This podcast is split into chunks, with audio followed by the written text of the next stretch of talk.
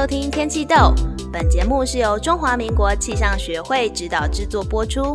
天气豆每一集会邀请一位天豆大来宾，邀请您从不同角度了解台湾大气界的不同面貌。我是今天的主持人瑞欣。今天我们邀请到的来宾是现在在台湾，但是和我们在空中相会的王世宇教授。教授好，大家好，各位同学好。很高兴学长恰好是中央大气毕业的，让我可以称呼您为学长。那学长在中央大学毕业之后，是到美国爱荷华州立大学拿到博士学位，现在是在美国犹他州立大学植物土壤气象学系的教授。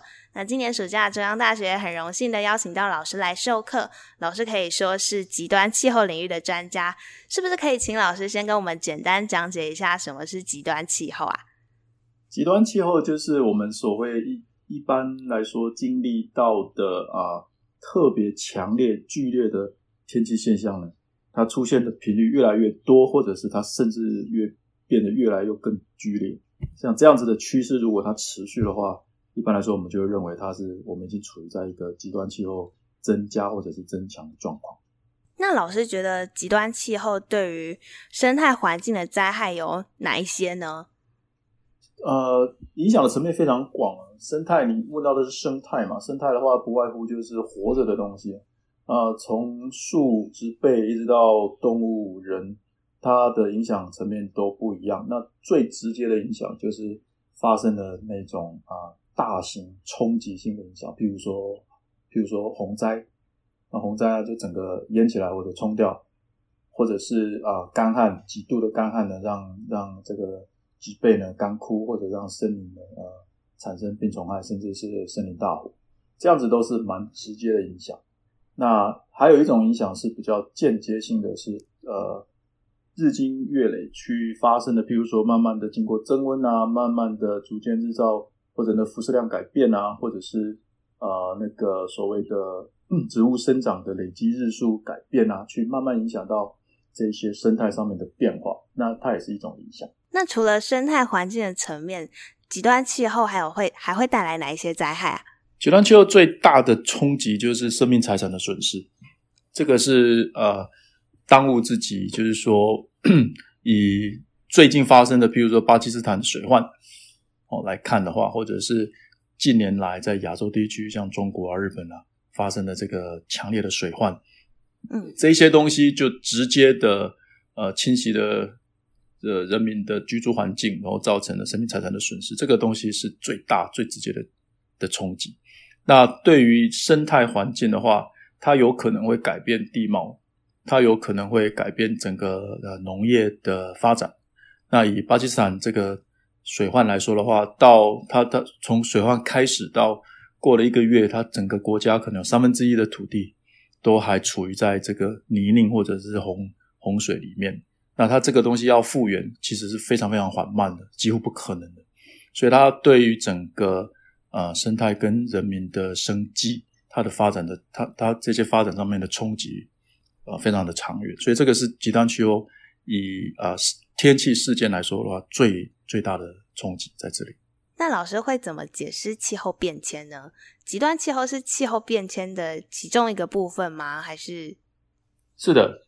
整个地球的气候呢，呃，虽然说我们每天都有不同的天气，但是长期来说，它的气候状况是属于在一个平均的状况，是一个平衡的状况。哦，你如果是用呃，你是大气系的，所以我可以可能直接说，比如说用一个年度的平均，一整年三百六十五天平均起来，你就会看到教科书上面所说的 Hadley cell 啊，这些 jet stream 啊，它都在它应该在的位置啊，这些东西就是因为长期平均下来的结果。那你改变了它的平均温度之后呢，它的温度的分布就会改变。那分布改变之后，它会造成两种影响，一种是水汽，水汽的含量会改变，那它就直接影响到降雨啊跟蒸发这些很直觉的气象的东西嘛。那另外一种改变就是它会影响到环流的改变。它如果譬如说呃极区暖的比热带还要快的话，那它的温度的梯度就改了。那这样子就会影响到它整个喷流的结构。所以我们的天气形态就会改变，这就是为什么呢？一个平均地球平均气温增加会引发极端天气现象的增加或者的改变啊，它主要的原因在这里。那老师在今年暑假有开设气候资料分析的课程，也有提供给学生们参加。是什么原因会让老师想要开这一门课啊？气候要研究气候，你一定要去懂，不但是它的物理，而且要去分析它的记录。那记录本身就是资料，资料其实没有那么的容易。资料整个来说都是免费的，然后会是、呃，就是大家都可以去。去运用的，只是它并没有那么容易，它需要一些技术去克服那个格式上面的障碍啊，去克服这些 coding 啊这种打程式的一些步骤啊。所以我开那课的目的，其实就是希望所有的人呢，就愿意去学的话，想要去分析的话，他至少可以克服那个初步的障碍，然后他就可以去存取、去解读这些呃广广为流传的气候资料。大部分的气候资料都是免费的，也都是在于大众网络上面，你可以自己去看的。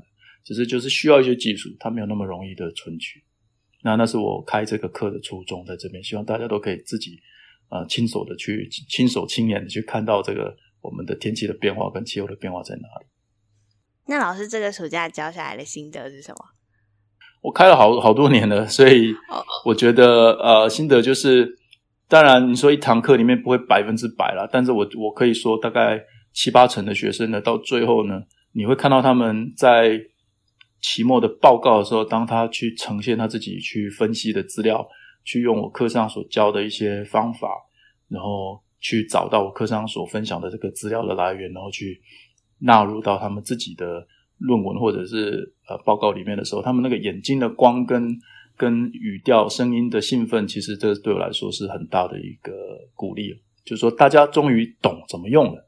我、我、我从今以后不用依赖人了，我自己可以去存取这些事情、这些资料或预报的资料，或者是气候的资料。这个东西的喜悦，我觉得每年每年我都会看到。那啊、呃，我觉得这是我可以持续开这个课程，也是对我来说是一个很大的注意。老师明年也会开这个课吗？他应该每年都会开了，他现在还在进行啊。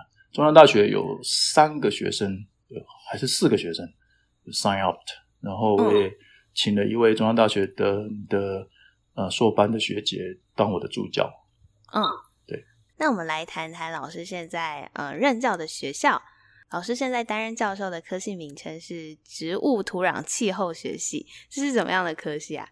这是一个鸡尾酒学系，什么东西都放在一起。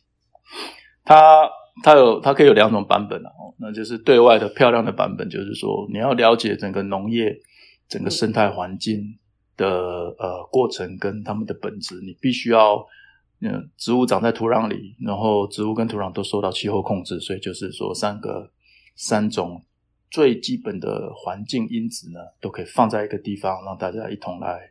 来探讨，那这是漂亮的说法。实际上的说法，以架大学的构那个架构来说的话，它其实有历史渊源的。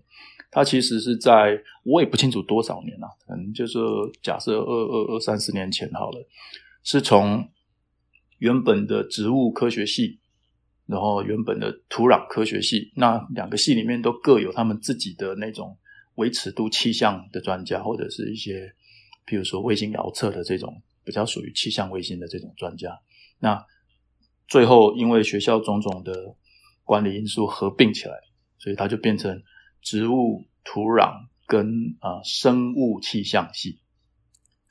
哦，那后来生物气象系实在太绕口了，biometeorology，然后就然后同时间也也发现，大概十几年前啊、看到这个气候变迁呢是未来的议题，所以把它改成了气候。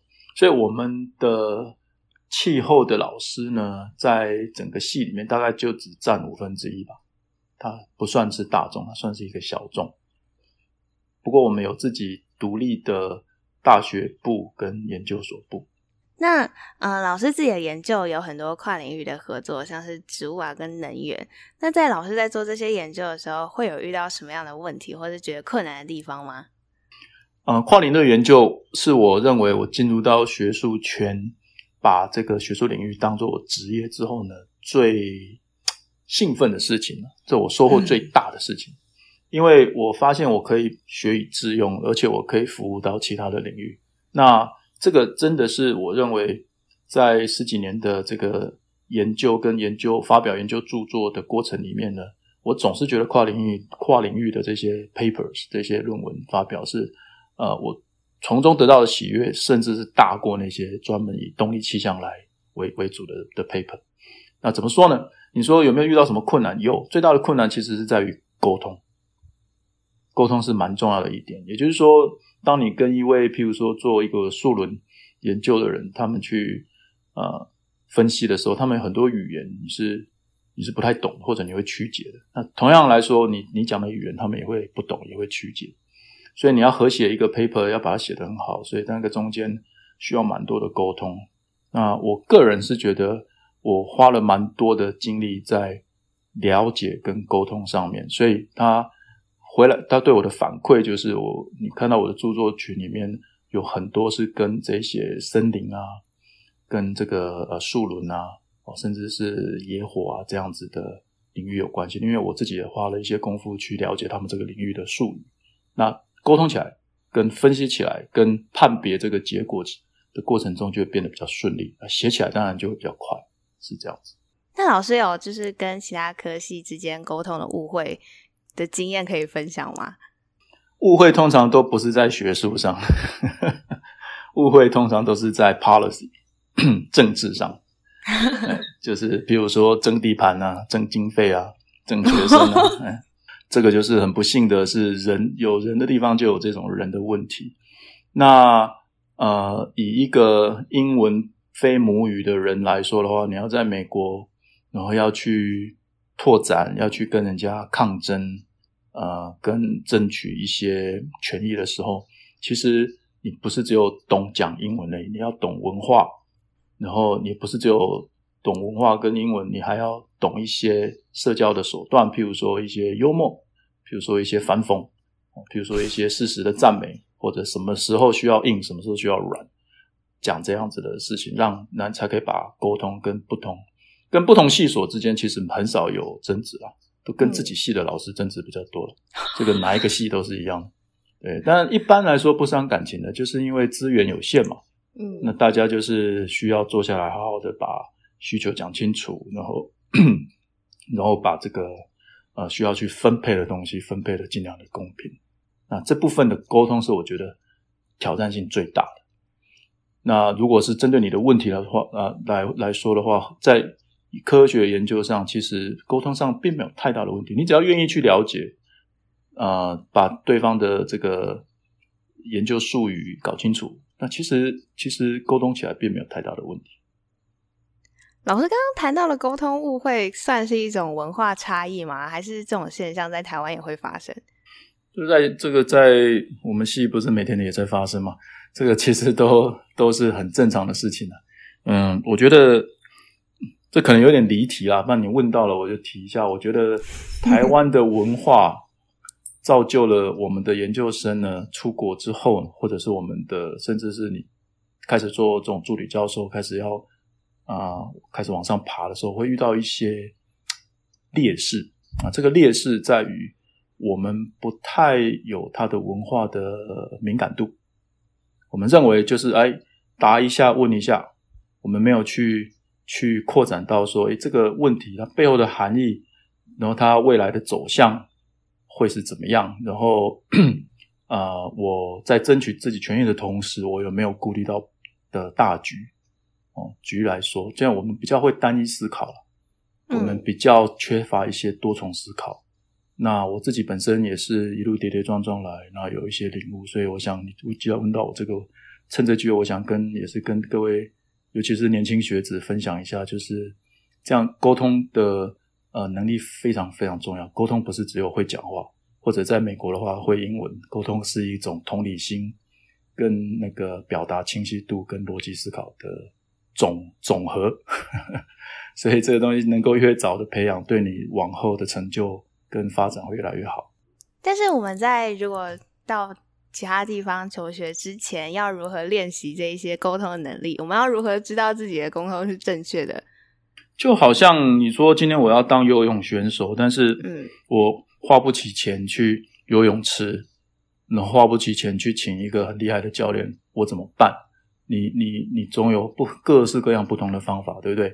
你你可能想办法的去一些免免钱的时段啊，可能你去海海边啊，可能你去湖里啊，你会想办法去做这个事情。所以方法很多种，嗯呃，重点就是说，如果你意识到了你未来会有这样子的问题，然后你现在有不足，那这个就是考验自己的意志力跟恒心了。就是我要不要去先尽量的克服这个问题？哦，那克服英文其实嗯不不难啊，对不对？你 ICRT 听了嘴巴跟着念，它是一种练习嘛。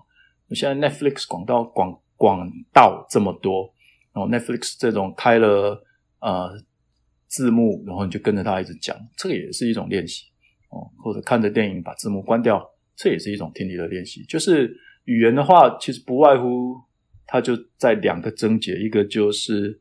呃，你要去接触，每天听，每天听，每天去理解。那再第二个就是你要去练习，因为它毕竟是口舌整个肌肉的反应嘛，就跟健身一样，你你你总得去练习，要不然你那个话会讲不出来，你的那个嘴巴整个发音的呃肌肉都没有习惯讲英文，所以就会讲的哩哩啦啦这样子。那在英文的文法上的话，如果大家觉得自己英文很菜，其实我的建议很简单，你们去把国中英文课本拿出来，重新读一次，然后里面的教的都贯彻，里面的你就不要犯里面的错误。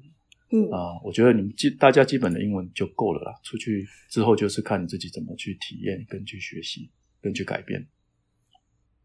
那刚刚我谈到就是台湾人可能去其他地方的劣势，那台湾人有没有一些优势呢？我们的优势在于，一般来说数理能力都还是不错的。然后，呃，愿意到出国去念的话，他的行动力、执行力跟那个，嗯、呃，认真用功的程度也都不错。那 所以这个是可以是把它当做自己的优势的，只是不能，我们就是不能真正不能说，只因为我自己数学可能比同班的人好一点，然后我就不去跟大家沟通。这样其实是就变成一个损失，嗯、哦，可能就是你就是爱屋及乌。我觉得，诶呃，班上修一堂修一堂可能数学很重的课啊，我们这种大气科学系出来的，其实数学、应数底子都不错，或者像这种动大动大气动力的底子都不错。我我去帮助其他的同学挣扎的，我去想办法解释给他听。那在这个过程中，你自己学沟通，然后你也去啊、呃、延伸你自己的那个知识面。那让人家可能多喜欢你一些，让人家感受到说，哎，我们在台湾来的学生，呃，不但底子不错，而且人也善良，然后也很正面，啊，这样子都是会形成一个正面正向的循环，那你自己会成长。那老师当初为什么会想要到美国去求学呢？我 的求学经验其实是一连串的不小心啊。我本来在中央大七念到大四的时候开始修教育学程。哦哦，教育学程我不知道现在是怎么样，当时候是要两年嘛？是哪一个领域的学程？地球科学啊。哦，地球科学老师，所以我本来是要去当国中国高中老师的。嗯，呃，然后我我我老家是在台东嘛，我就在想，我想回台东去当老师，那是我的大学时候的志愿。哦、那我就在想，那但到那个时候，因为我大四才开始进入教育学程，嗯，呃，与其要念大五。那倒不如念个硕士吧，所以我就去考硕士班，就进去了嘛。嗯、然后进了硕士班，哎，就硕士班就念吧。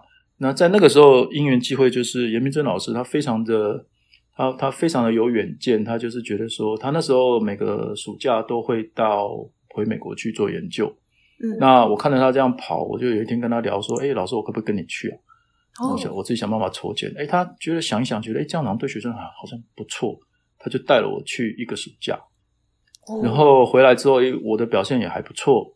然后到了研二结束以后，我就他就说，你愿不愿意再去一年？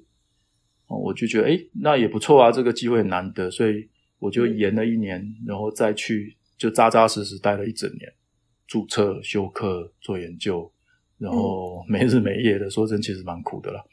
但是但是就这样，但我也没有想到就要念博士能留下来，后来就回。回台湾就当兵了嘛，就服役。我服役的时候是在 空军基地服役，当气象官。那我也是闲不下来的人，所以在气象官的过程中，因为其实闲闲的时间很多，我觉得与其在那边闲着，倒不如设计一些东西。所以我写了很多城市，做了很多网站，把那时候我觉得在那个基地里面可能可以改善的或者缺乏的东西建起来，太厉害了吧！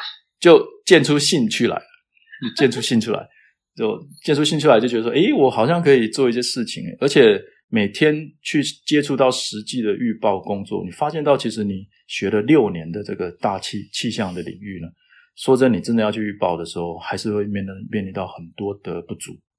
是，对，所以就把呃，一方面把自信心，就是因为见很多东西，觉得人家也用的蛮蛮开心的，那就是我的连队还颁我一个奖。那 一方面也产生了个好奇心，所以就在嗯询问一下说，诶，那这样子回去念博士的可能性是什么？那就因缘机会，后来就诶也有这样子的机会没合，我就就再继续回去念博士。那我的人生的路就改了，念了博士你就不会再你就就改了嘛，所以就在那边留下来，就这样子。哇，原来是这样，一连串的意外。那老师现在是当教授的第几年啊？我从二零一一年当开始进入啊、呃、所谓的 faculty，faculty 意思就是教职，从助理教授，然后副教授，然后正教授，啊、就是听起来有点像自夸，但是我我比一般人的升等的时间，我就压缩了一半而已啦，我就是花人家一半的时间我就上来。那，但是我我我得。我想提这个的意思就是说，我并不是进去然后瞄准每年要发表多少，然后我要多快之内升等，并不是这样的。这个东西其实是一种结果，这东西其实是我在那个过程中，我非常享受追求答案的过程，然后我也很享受把它写成一个故事的过程。那你把这两个加起来，不就就不就是发表研究论文了吗？所以太适合当教授了。那那这过程很享受，而且我我觉得我自己是蛮有恒心毅力的人，就是我开始的东西我，我我尽可能的会把它结束。那以以呃学术研究来说，你所谓的结束一个据点啊，不是一个完全全全全的结束，就是发表嘛。啊，当然可能发表完还还有后续发现了更多的问题，那再继续做。啊，但是做到一个段落再继续发表，那这个过程 不知不觉间就累积了很大很高的产量。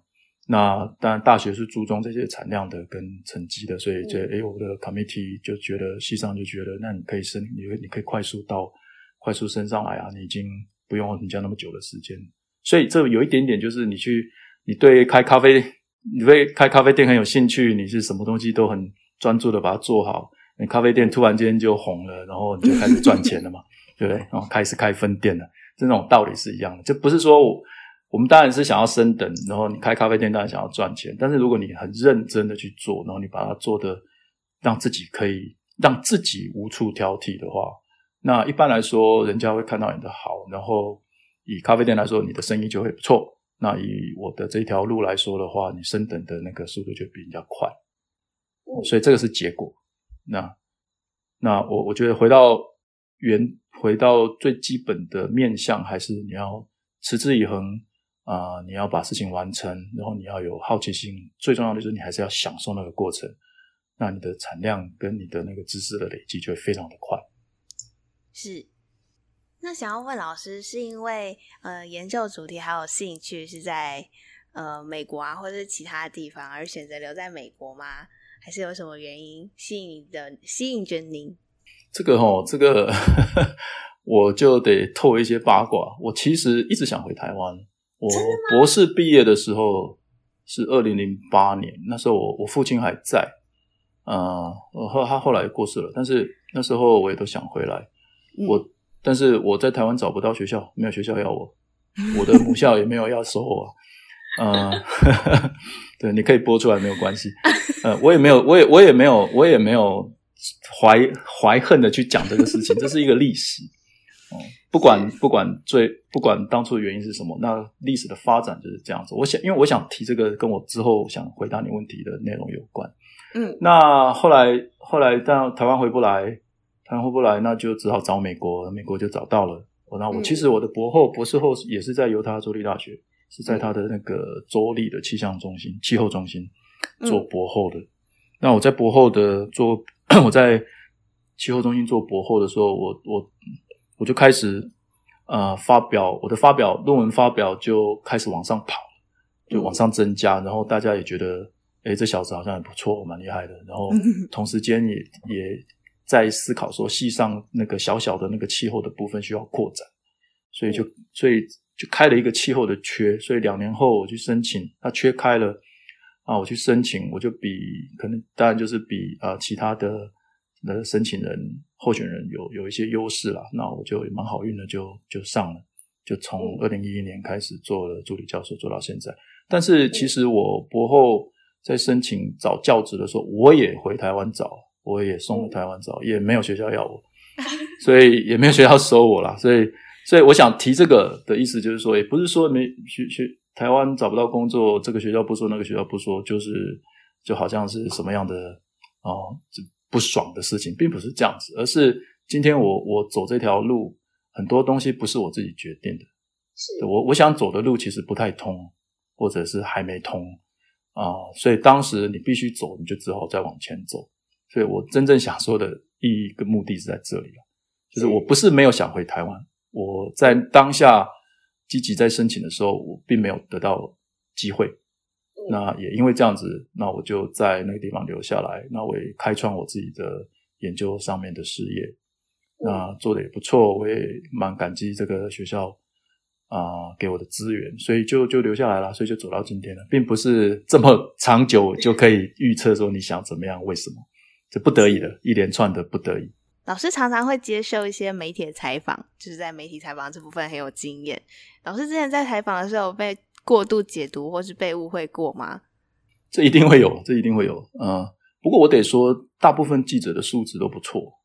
呃，我我对我对台湾的那个记者比较没有很大的很多的经验啦，但是一般欧美的记者或者是新加坡或者是像那个呃中亚那边的记者，我觉得他们的素质都不错，大部分人都会蛮中肯的把你讲的东西讲出来。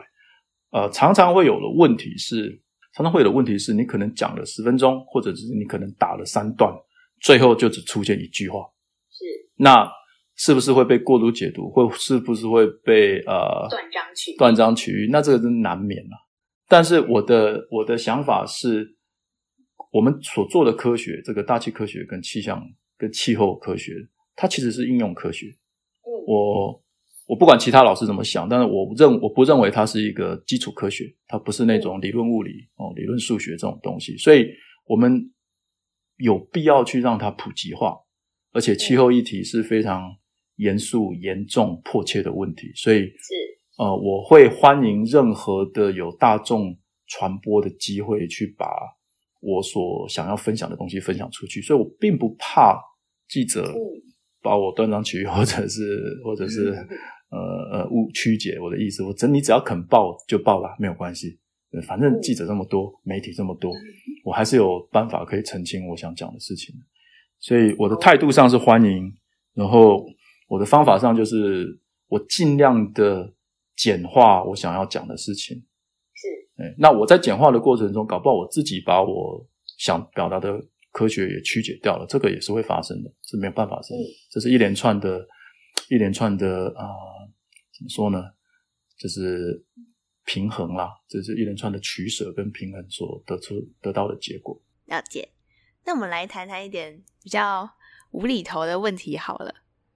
如果今天地球因为极端气候而毁灭的话，老师觉得应该是怎么样的先后顺序？如果要把它拍成电影的话，拍成电影，我拍成电影我就答不太上来。但是我倒是有这个想法，有有一些 idea 可以分享的。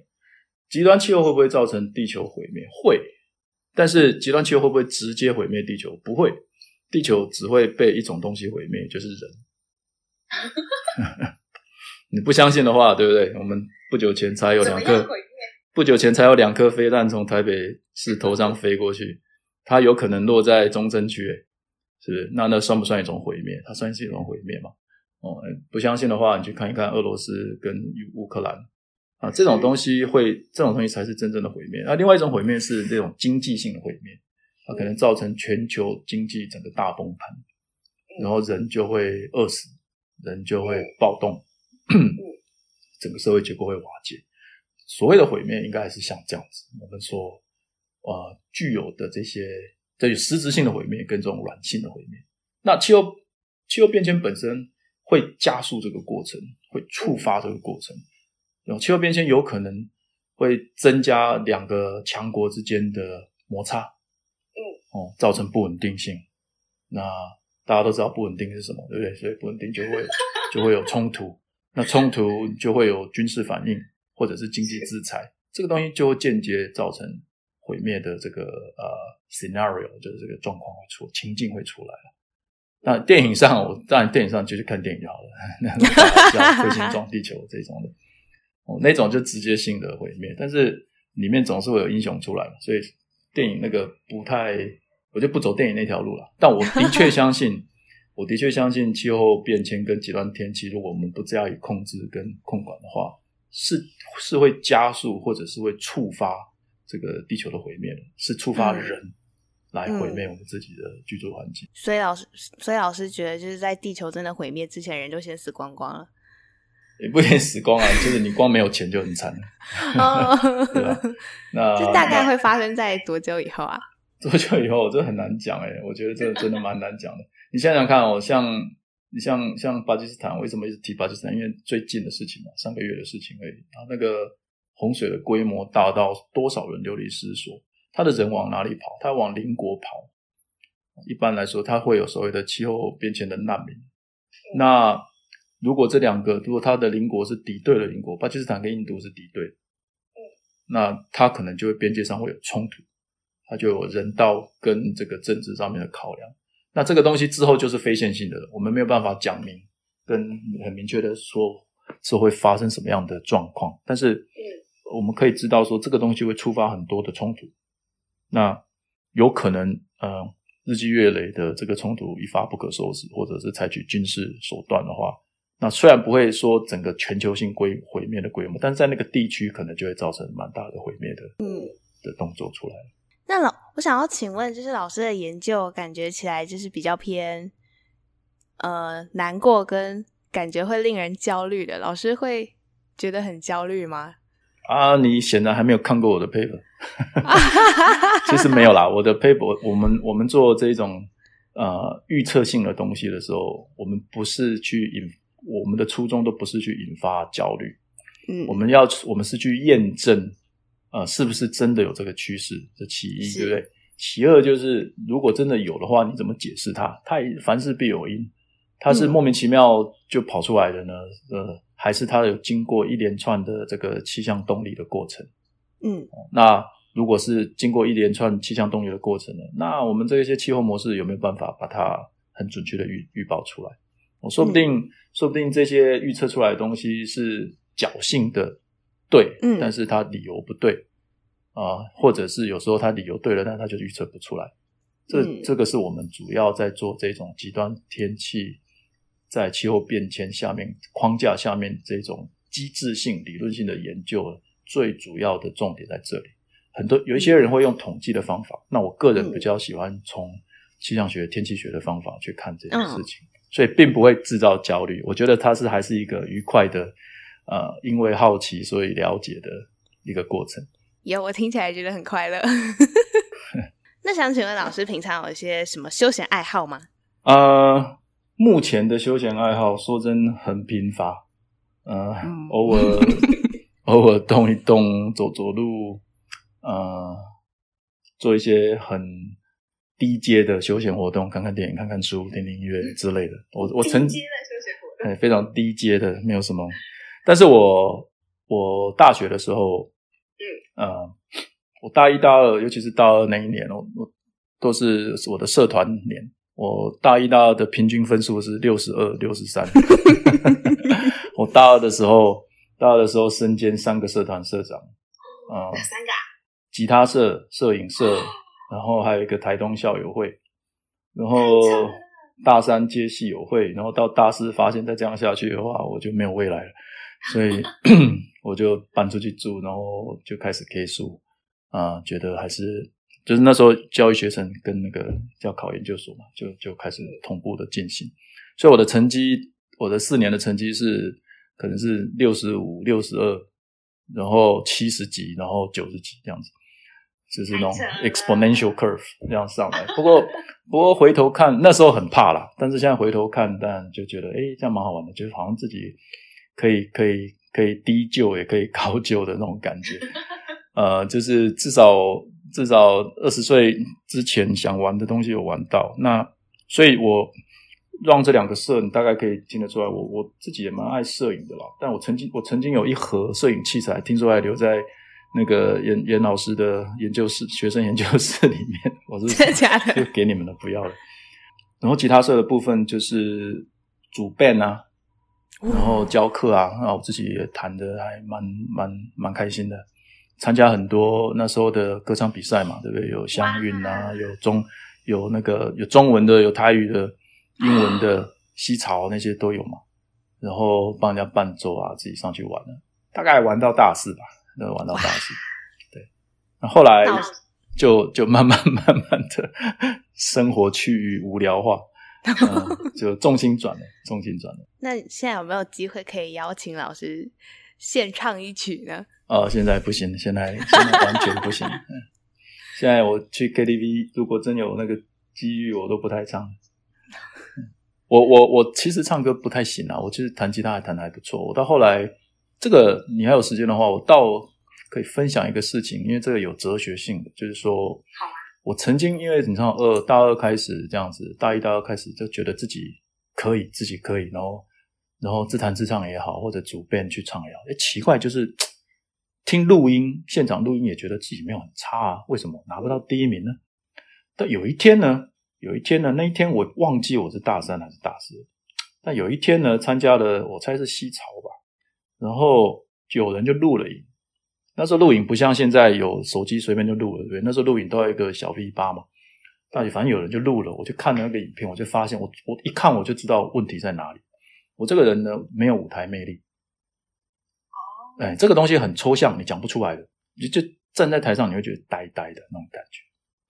呆呆的，然后我就发现原来我不适合做主角诶，但是我也爱弹，我也弹得不错，我可以做配角，我跟很多人搭档。然后我就跟一些诶比较有舞台魅力的、比较 outgoing 的啊、呃，歌唱也不错的魅力，男的女的都有，都他们后来就都第一名。我就好好做好我配角的角色，然后我的配角角色不是坐在一旁就低头猛弹这样子读。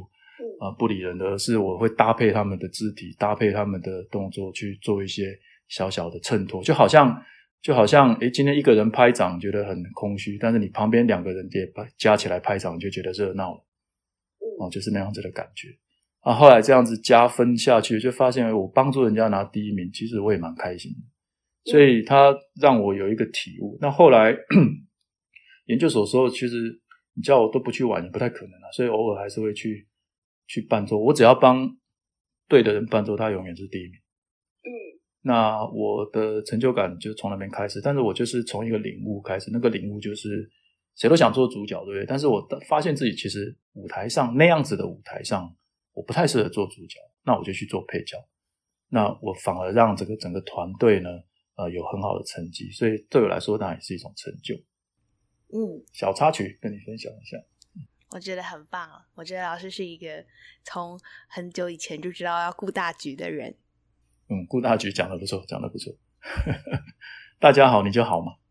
那我们今天的节目就到这里结束啦。很高兴今天可以邀请到王世宇教授。如果你喜欢我们的节目，可以分享我们的频道，也可以到 IG 及 FB 搜寻天气豆追踪我们，就可以收到及时的消息，并且和我们互动。我们下集天气豆再见，拜拜。拜拜，谢谢大家。